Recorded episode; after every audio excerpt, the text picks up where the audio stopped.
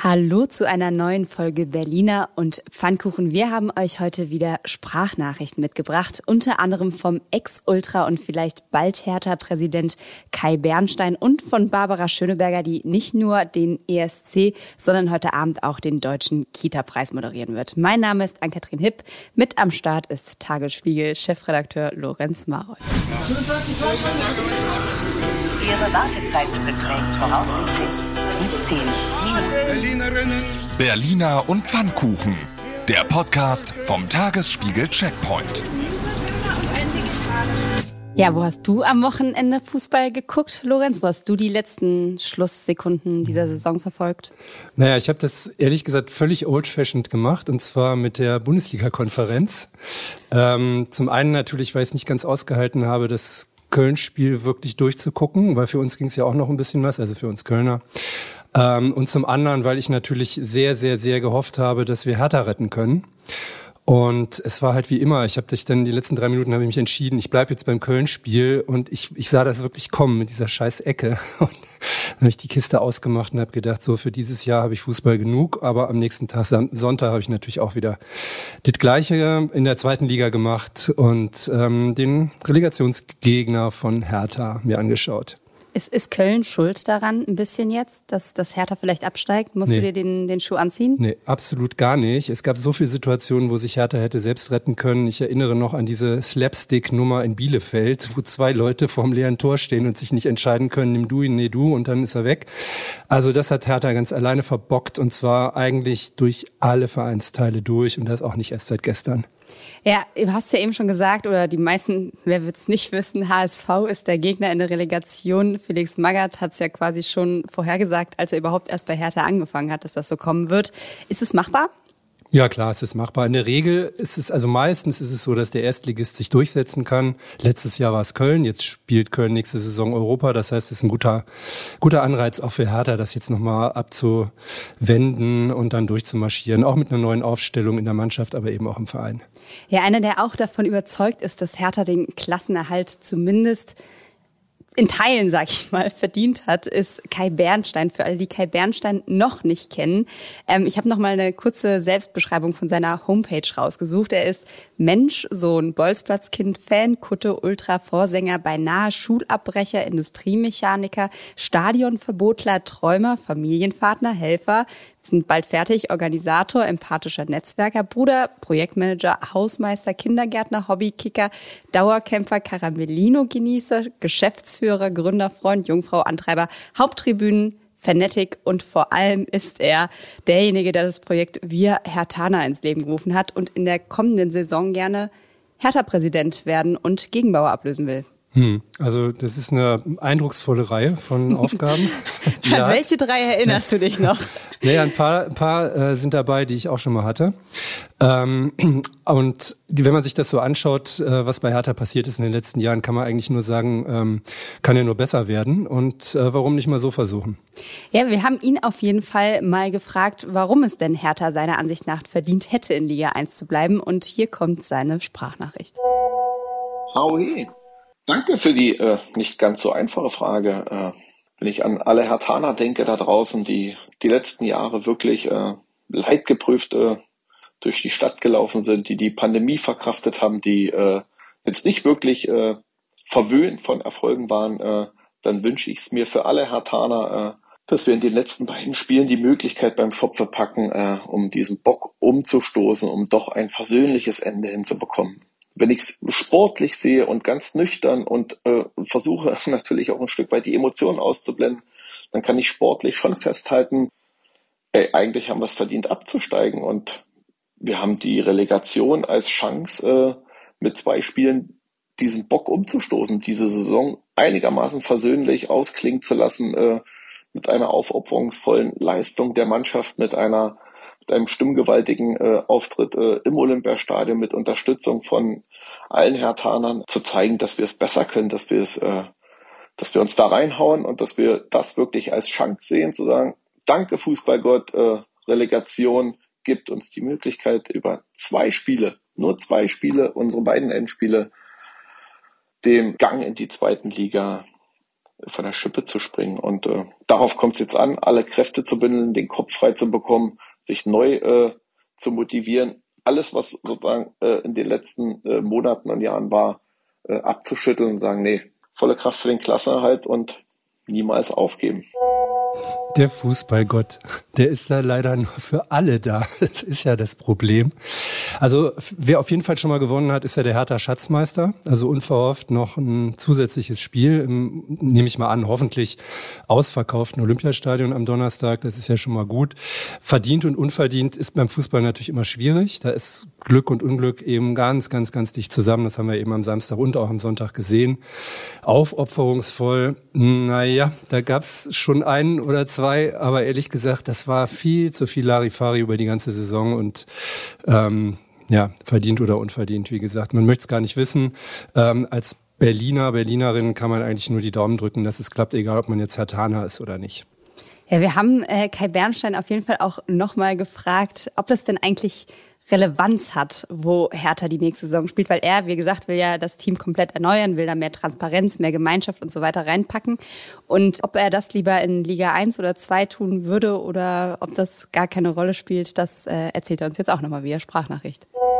Ich glaube, dass es keine Relevanz hat, ob wir den Prozess in der ersten oder in der zweiten Liga vollziehen. Äh, relevant ist aber, dass wir den Prozess vollziehen. Und der könnte natürlich in der zweiten Liga ein Tick einfacher sein, weil die Marktmechanismen bedingt greifen und wir den Apparat verschlanken, den Etat verschlanken, Demut einkehrt, wir den Sommer nutzen müssen, um zu reflektieren, um zu analysieren, was können wir wie besser machen. Von daher ist das beides möglich. Ob erste oder zweite Liga wird die Relegation zeigen. Zu dem Wie, da glaube ich, kommen wir genau zu dem Kontrast wir stehen auf der Relegation, aber die U19 steht im Finale. Genau diesen Spagat zwischen da passiert ganz viel Wunderbares durch die Akademie im Jugendbereich und äh, die Profimannschaft äh, ist so ein bisschen die Peggy Bundy der Bundesliga und wir haben alle graue Haare. Von daher müssen wir unser, unser Fundament der Jugendarbeit nutzen. Wir müssen mit der sportlichen Leitung eine begeisternde Mannschaft zusammenstellen, die sich für Hertha BSC aufopfert und den Wiederaufstieg anpeilt. Darum wird es gehen.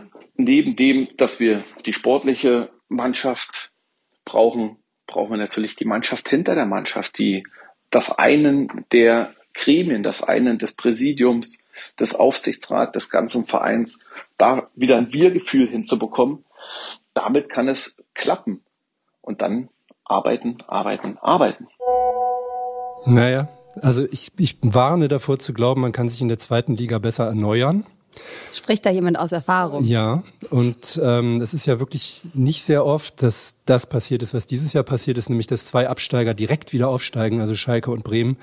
Ähm, wenn wir uns Hamburg angucken, die sind jetzt im vierten Jahr und ähm, natürlich gehen erstmal eine Menge Spieler und so ein Aufbauprozess dauert eben länger als ein Jahr. Und wenn man dann zwei Jahre in der zweiten Liga steckt, dann verliert man wieder die hoffnungsvollen Spieler, auch die Nachwuchsspieler. Und da hat Hertha leider ja eine unselige Tradition. Also die Boatengs vertrieben damals, dieser ganze goldene Jahrgang, der eigentlich tatsächlich diesen Hauptstadtclub hätte rocken können, die sind alle damals von Dieter Hönes vertrieben worden, weil sie sich nicht benommen haben und der Hönes wollte Anstand ähm, und kein Fußball. Das ist halt eine Riesenchance gewesen damals, die kommt so schnell nicht wieder und heute werden die Leute schneller weggekauft, als Hertha gucken kann. Und so eine Zweitligasaison oder zwei Zweitligasaisons mit 10, 15, 20.000 Leuten im Stadion, ist ja eine Verheerung. Wobei man schon ja auch sagen muss, so eine, so schlechte Erlebnisse im Leben, die, die schweißen einen natürlich immer zusammen. Und zusammengeschweißt ist bei Hertha gerade überhaupt gar nichts. Ja, die fallen nur auseinander, wenn sie absteigen. Da ist die, die Hälfte der Mannschaft ist natürlich weg. Da wird nichts zusammenzuschweißen sein. Naja, wir werden es sehen, wer auf jeden Fall noch Vorschläge hat, wie das alles mit Hertha zu retten ist. Ähm, man kann auch einfach äh, an Kai Bernstein quasi Ideen schicken. Er hat da eine E-Mail-Adresse eingerichtet, die heißt hahohe.wirhertaner.de und äh, er begrüßt ganz ausdrücklich, dass da ergänzende Vorstellungen, das ist ja auch eine vielleicht neue Sache, dass man die da einfach einschicken und äh, loswerden kann. Das könnt ihr jedenfalls tun. Und bevor wir jetzt ähm, zu sehr beim Fußball hängen bleiben, spielen wir erstmal eine Runde andere Sportarten durch und gehen zu unserem Ping-Pong. Morgen ist Kneiptag, nicht zu verwechseln mit dem Kneipentag, also Kneip mit 2P. Den braucht man nach dem Kneipentag ähm, zur Erholung. Also Heilpraktiken wie Wassertreten sind dabei angesagt, Storchengang durch nicht ganz knietiefes kaltes Wasser. Das soll den Kreislauf in Schwung bringen. Ja, in Schwung bringen wollen auch 100 Prominente und Organisationen das Grundgesetz zum morgigen Internationalen Tag gegen Homo, Bi, Inter und Transphobie, kurz Ida Hobbit, übergibt die Initiative Grundgesetz für alle 100 Postkarten an den Bundestag. Ihre Forderung, Artikel 3 Absatz 3 des Grundgesetzes soll auch vor Diskriminierung aufgrund der sexuellen oder geschlechtlichen Identität schützen. Dazu haben wir auch ein paar Zahlen aus Berlin. Das schwule Antigewaltprojekt Maneo hat einen neuen Bericht zur LSBTQ-feindlicher Gewalt in Berlin vorgelegt. Insgesamt 731 Drohungen, Beleidigungen und Angriffe hat das Projekt nur im Jahr 21 registriert. Die Dunkelziffer schätzt Maneo allerdings auf 80 bis 90 Prozent. Mutmaßlich 80 bis 90 Prozent der Berlinerinnen und Berliner, das ist jetzt eine unrepräsentative Checkpoint-Schätzung, sehen die Arbeit von Bildungssenatorin Astrid Busse derzeit kritisch. Die grüne Schulstadträtin aus Mitte, Stefanie Remlinger, reiht sich mit ein, Zitat, wenn es keine Senatorin gäbe, würde ich den Unterschied nicht merken. Ein Unterschied machen wird eventuell das 9-Euro-Ticket. Jetzt gibt's nicht mehr nur Syltwitze, sondern endlich auch einen offiziellen Verkaufsstart. Heute in einer Woche ist es soweit. Wer keine Lust auf vollgestopfte Züge hat, kann es sich alternativ auch hier in Berlin gemütlich machen. Die Berlinale bringt im Sommer eine Sommeredition in die Freiluftkinos Berlins vom 15. bis 29. Juni bequem mit dem Fahrrad oder durch lange Spaziergänge erreichbar. Und in der letzten Meldung wird es nochmal tierisch. Es herrscht Wolf-Alarm im Berliner S-Bahn-Ring. Bereits letzten Herbst wurde viel spekuliert. Jetzt soll es doch noch ein bisschen größer sein als gedacht. Aber Sie müssen keine Angst haben. Es geht um acht Wölfe, die beobachtet wurden. Ein paar Welpen sind auch dabei. Das Rennen um die Kita-Plätze dürfte sich also noch verschärfen. Jetzt kriege ich das Bild von den wolfsuchenden Babys nicht raus, die sich die Kita-Plätze suchen müssen in Berlin. Wolfssuchende, Kita-Plätze, Suchende. Also wir bieten, ja, wir haben ja eine Garantie. Also Kita-Plätze für alle wird in Berlin garantiert, dann hoffentlich auch für Wolfswelpen. Kita-Plätze für alle, das ist auch so eine Utopie, die nie erfüllt wurde. Ähm, wer schon mal ein Kind hatte oder Freunde mit Kindern hatte oder ab und an Nachrichten verfolgt, weiß ja, Kita-Plätze sind in Berlin mindestens so rar wie bezahlbare Altbauwohnungen. Jede zweite Berliner Region hat keine oder kaum Kita-Platzreserven, wie es im Berliner Kita-Atlas heißt. Und wie das nun mal so ist in der Mangelwirtschaft, wenn es wenig gibt, ist man froh, weil man überhaupt irgendwas hat. Dabei gibt's ja eigentlich auch ziemlich große Qualitätsunterschiede. Ja, klar. Es gibt Qualitätsunterschiede. In den einzelnen Bezirken ist das extrem. Manche Kitas, die drehen völlig durch, elitär mit Sp Fremdsprachen lernen, schon bevor die überhaupt richtig gehen können. Yoga, Judo. Äh, es gibt sogar eine Be Smart Academy und manche haben sogar genug Erzieherinnen und Erzieher. Nicht zu fassen. Beim Deutschen Kita-Preis wird heute Abend auf jeden Fall die beste Kita Deutschlands ausgezeichnet. Live-Musik gibt's von Tim Bensko. Moderiert wird das Ganze, wie auch schon der ESC, am Wochenende von Barbara Schöneberger. Und weil Barbara Schöneberger selbst zwei Kinder hat, für die sie mal eine Kita suchen musste, ist schon ein bisschen her. Mittlerweile sind die beiden in der Schule haben wir sie mal gefragt, was sie eigentlich für Erfahrungen mit der Suche gemacht hat und äh, was für sie eigentlich eine gute Kita ausmacht. Ja, tatsächlich kenne ich das äh, auch aus meiner eigenen Erfahrung. Ähm, meine Kinder waren ein Jahr alt, als ich versucht habe, einen Kita-Platz zu kriegen. Ähm, für äh, das Alter zweieinhalb Jahre. Also sprich, ich war eineinhalb Jahre im Voraus irgendwie ähm, bei ein, zwei Kitas und wurde da auch ähm, abgewiesen ähm, mit der Begründung, dass ich zu spät dran sei. Also der Witz, den man früher mal gemacht hat, dass man im Prinzip schon in der Zeugungsnacht einen Kita-Platz reservieren sollte, der ist so weit hergeholt, zumindest in Berlin nicht. Muss allerdings sagen, ähm, was natürlich ein großer Vorteil in Berlin ist, man kriegt ja diesen Kita-Platz dann ähm, ja auch in der Regel kostenfrei, was in anderen Städten eben ja nicht der Fall ist. Eine gute Kita macht aus, dass ähm, das Personal motiviert und, sage ich mal, so ähm, äh, arbeitsmäßig ähm, ja, ausgelastet ist, dass es eben nicht überlastet ist und dass es sich auch freut morgens, äh, wenn die Kinder zur Tür reinkommen. Ich glaube, eine individuelle Förderung ist nur dann möglich, wenn eben jetzt nicht unbedingt 350 Kinder auf einem äh, Platz rumrasen. Ähm, ich habe es immer sehr genossen, in einer relativ kleinen Kita zu sein, wo ähm, von äh, ähm, wir gehen in den Wald, wir streicheln Hunde, wir äh, gehen zum Papa von Clara, weil der ist Arzt und so weiter. Oder wir besuchen den Papa von so und so, der ist Polizist. Ähm, solche Aktionen eben möglich waren. Und das war immer eine tolle Sache. Und ich würde mal sagen, das sind ja eben auch genau die Dinge, die wir beim Kita-Preis auszeichnen. Hochmotivierte Menschen, die ähm, sich jeden Tag was Neues einfallen lassen. Und gutes Essen. Ich kann es nicht oft genug sagen. Auch Kinder freuen sich, wenn sie abwechslungsreich und gut zu essen bekommen.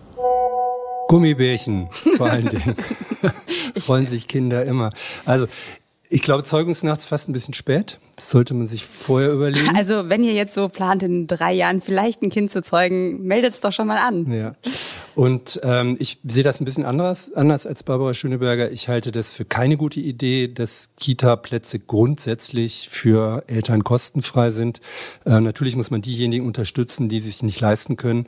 Aber das Geld, das draufgeht, denjenigen die Kita-Gebühren zu ersparen, die sie sich locker leisten können, das fehlt natürlich beim Ausbau der Kitas. Und das ist ja das Problem in Berlin. Wir haben einen Rechtsanspruch auf einen Kita-Platz, aber wenn den alle alle nutzen würden, ja, dann hätten wir eben nicht genug Plätze und auch die Förderkurspflicht als Alternative zur Kita-Pflicht im letzten Jahr wird überhaupt gar nicht kontrolliert, auch deswegen nicht kontrolliert, weil sie auch nicht angeboten werden kann. Also da ist eine Riesenlücke, die die Politik ganz, ganz dringend schließen muss.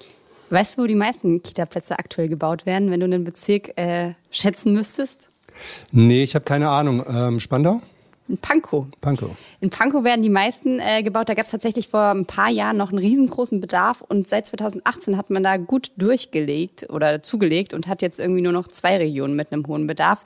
Und das Interessante ist ja, weil du auch gerade von den Kosten gesprochen hast, wir haben Thorsten Metter von der Bildungsverwaltung mal gefragt, wie viel so ein Kita-Platz denn grob plus minus kostet. Das kann man natürlich nicht irgendwie genau runterbrechen, aber 35.000 Euro pro Kind. Also da sind auf jeden Fall die Gelder nicht so schlecht zu gebrauchen, nee. sage ich mal. Weil du gerade Spandau gesagt hast. Äh, Spandau hat ja auch einen ganz großen Kita-Platzmangel. Die haben tatsächlich die größte Lücke bei den Kita-Plätzen. Also geringe bis gar keine Platzreserven bei steigendem Bedarf, heißt es im Kita-Atlas. Und wir haben eine Kita-Erzieherin aus Spandau heute noch in unserem Podcast. Sie ist von der Fantasia Kita, die Teil des Bündnisses Bildungsforum Falkenhagener Feld ist. Und diese Kita hat es tatsächlich unter die 20 Finalisten des Kita-Preises geschafft. Und wir haben bei Nicole Reimann, der Erzieherin, mal nachgehakt, was diese Kita eigentlich so gut macht. Wir fördern unsere Kinder nach ihren Interessen und Bedürfnissen, würden viele sagen, wir auch. Wichtig ist uns ein offener, liebevoller Umgang mit den Kindern. Wir akzeptieren jede kindliche Persönlichkeit und wertschätzen diese natürlich. Außerdem äh, macht uns eine wertschätzende, Augenhöhe basierende Elternarbeit aus. Würden uns wahrscheinlich auch viele bestätigen. In unserer Kita wird aber frisch gekocht. Vielleicht nicht überall so. Und wir haben einen großen Garten und sogar eine eigene Sauna. Seit November 2019 auch auf unserem Gelände eine Begegnungsstätte Familien im Zentrum. Und hier gibt es vielfältige Angebote für Familien, zum Beispiel Krabbelgruppe, Familiencafé, sehr zu empfehlen, uns dort einfach mal zu besuchen. Eine eigene Sauna, ja, was, was Kitas in was Berlin halt so, braucht, so ne? haben. Ja, wir haben dann auch nochmal geguckt, also es gibt tatsächlich wohl auch Rollenspielräume, Ateliers und es gibt, Achtung, das passt jetzt zu uns, sogar einen eigenen Podcast für die Eltern, der immer wieder informiert, was es Neues gibt. Ja. Das Interessante ist ja, wir hatten ja eben Prenzlauer Berg, es ist eben keine High-End-Kita im Prenzlauer Berg äh, für Eltern, die vielleicht auch ein bisschen überkandidelt sind, sondern das ist in der Tat äh, eine Brennpunktregion, also Falkenhagener Feld. Und ähm, da ist es eben so, dass man tatsächlich Kinder erreicht, die ansonsten wahrscheinlich abgehängt in die Schule kommen und den Anschluss einfach nicht mehr kriegen. In dem äh, Bereich gibt es eine hohe Arbeitslosigkeit. Also das ist wirklich wichtig, dass in solchen Regionen solche Kitas angeboten werden, in die die Kinder gerne gehen, in die, in die auch die Eltern ihre Kinder gerne schicken. Also auch diejenigen, die vielleicht ein bisschen skeptisch sind, ähm, die Kinder aus der Familie rauszugeben, weil es geht ja vor allen Dingen auch um das Erlernen der deutschen Sprache, die parallel zur Muttersprache, die ja oft ähm, nicht deutsch ist, eben dazugelernt werden muss. Sonst haben die eben keine Chance, wenn sie in die Schule kommen. Also ganz, ganz wichtige Geschichte und ein toller Preis, der, glaube ich, sehr verdient da hingehen könnte. Ja, wir haben natürlich auch gefragt, wie viele freie Plätze es in, der, ja, in diesem Phantasialand quasi gibt. Die Antwort war leider aktuell keine. Die Wartezeit beträgt zwei Jahre. Dabei könnte die Kita theoretisch sogar noch Leute aufnehmen. Sie haben 120 Plätze, davon sind nur 100 belegt. Aber es fehlt wie so oft das Personal. Ja klar, das ist allerdings nicht nur dort ein Problem, das ist ja überall ein Problem. Es gibt unterschiedliche Gründe dafür. Bezahlung ist natürlich eins. Ähm, der Erzieherberuf insgesamt muss attraktiver werden. Ähm, die Berufsanfänger bleiben auch oft nicht lange. Es ist eben auch ein Stressberuf, der nicht so besonders anerkannt wird. Ähm, auch da, glaube ich, wird man sich einiges einfallen lassen müssen, wir überhaupt auch in der Verwaltung, dass man Arbeitsplätze attraktiver macht, wo man die Menschen dringend braucht, also wo man Personal dringend braucht. Und das ist, glaube ich, Dreh- und Angelpunkt. Und es ist ja gar nicht so wünschenswert, dass diese eine Kita überrannt wird, sondern dass eben ganz viele andere Kitas auch in die Lage kommen, solche tollen Dinge zu tun. Und das geht eben nur, wenn die Gruppen klein genug sind und es genug Erzieherinnen und Erzieher gibt, die sich da um die Kinder kümmern und eben auch so tolle Ideen ausprobieren können. Ja, ich glaube, Christine Behle hatte das heute nochmal gesagt. Das ist äh, diejenige, die für Verdi gerade die Tarifverhandlungen führt. 25 Prozent sind es tatsächlich der Berufsanfänger und Berufsanfängerinnen, die in den ersten fünf Jahren aussteigen. Also ein Viertel macht nicht weiter, weil die Bedingungen so miserabel sind. Ja, das ist krass. Die werden vorher ausgebildet, kostet ja auch Geld. Ja. ja und dann fehlen sie wieder. Das ist ein bisschen wie mit den Lehrerinnen und Lehrern. Das ist ähm, ganz krasses Problem und wenn das nicht schnell gelöst wird, werden wir das noch lange, lange spüren. Wir haben Nicole Reimann auf jeden Fall auch mal gefragt, welche politischen Forderungen sie denn hat als quasi, ja, direkt Betroffene. Und auch dazu hat sie uns eine Sprachnachricht geschickt. Aufgepasst, liebe Politiker, hier sind unsere Wünsche. Also wir fordern die Hauptstadtzulage nicht nur für Senatskitas, wir leisten genauso gute Arbeit wie die Senatskitas. Ähm, ja, auch die Zulage für Mitarbeitende am Stadtrand finden wir ganz wichtig, damit dort auch Personal gefunden wird, um gute Angebote zu machen, Kita-Plätze zu schaffen. Und das Angebot an Kita-Sozialarbeit sollte verstetigt und möglichst vielen Kitas zugänglich gemacht werden. Unsere Sozialarbeiterin leistet super tolle Arbeit und da sollte wirklich jeder in den Genuss kommen. Förderprogramme, Sanierung, auch sehr, sehr wichtig. Gebäude, Ausstattungsgeld. Das ist dringend notwendig, in die Kitas zu gelangen.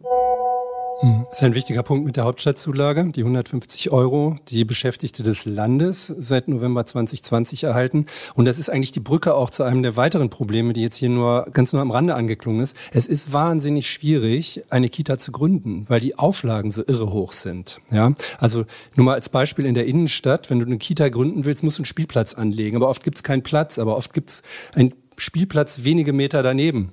Und das wird aber nicht akzeptiert, kann also die Kita nicht geöffnet werden. Oder man hat ab einer bestimmten Größe, braucht man eine Dusche für den Koch. Wenn man die nicht einrichten kann, wird die Kita nicht genehmigt. Also da braucht es einfach viel mehr Flexibilität und eben auch Ermutigung, dass freie Kitas gegründet werden können.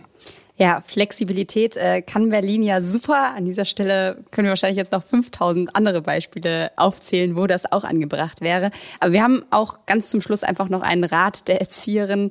Solange das alles noch nicht passiert ist und wir uns im äh, Wunschwunderland noch weiter wünschen können, was wir gerne hätten, rät sie einfach schon schwanger, also nicht beim, nicht beim Zeugen, sondern einfach schwanger hinzugehen. Das erhöht scheinbar, ich weiß nicht, ob aus Mitleidsgründen oder so, die Chancen. Und ein origineller Name kann auch helfen. Es gibt Fälle, in denen Bewerberinnen, Bewerber abgelehnt wurden, weil es zu viele Kinder mit dem gleichen Namen in einer Gruppe gäbe. Ernsthaft? Ja. Also Noahs haben es zum Beispiel ganz schlecht dann in dieser Stadt. Die gibt's ja sehr häufig. Herzlich willkommen in Berlin. Haben Sie Fragen?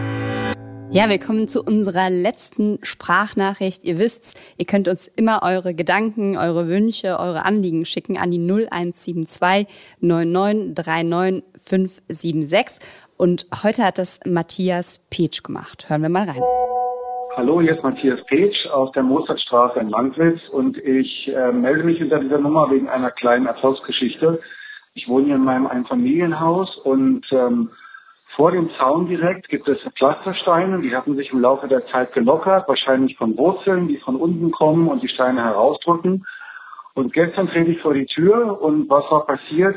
Diese ganzen Steine sind wieder reingebaut worden und sind, ähm, ohne dass ich irgendetwas gemeldet hätte, einfach nur so wieder repariert worden, sodass ich jetzt also wieder einen sicheren und schönen Pflasterweg habe hin zum Bürgersteig. Und ähm, dafür wollte ich mich mal positiv äußern und vielen Dank an den Straßenbau oder den Bezirk oder wer auch immer das zu verantworten hat. Das war von mir aus. Danke und alles Gute. Tschüss. Das klingt ja nach einem verspäteten Pfingstwunder. Das klingt total nach Wunder, wie er das erzählt. als hätte es nicht den Fußballgott gegeben, sondern den Pflastersteinegott, der das einfach wieder reingebracht hätte. Ohne das zu melden. Ja, Nicht Wahnsinn. Aber das ist ja Langwitz. Gehört das noch zu Berlin? Ich glaube, das gehört noch gerade so dazu. Ja? Nicht wie Spandau, aber das, okay. das zählt schon noch. Nee, aber ähm, ja, vielen Dank für die Nachricht, weil wir freuen uns immer, wenn was funktioniert. Ja, und das funktioniert ja mehr, als man so allgemein denkt. Das haben wir am letzten Freitag festgestellt. Und vielleicht wird es ja auch insgesamt in Berlin alles ein bisschen besser. Schönes Schlusswort, finde ich. Damit muss man gar nicht mehr sagen. Das war's für heute von uns. Mein Name ist Ann-Kathrin Hipp. Mit dabei war Lorenz Marold, Redaktion Johanna Voss, Recherche Thomas Lippold, Produktion Henny Koch, der Apparat, Musik Anke Mürre und wir hören uns hier alle am Mittwoch wieder.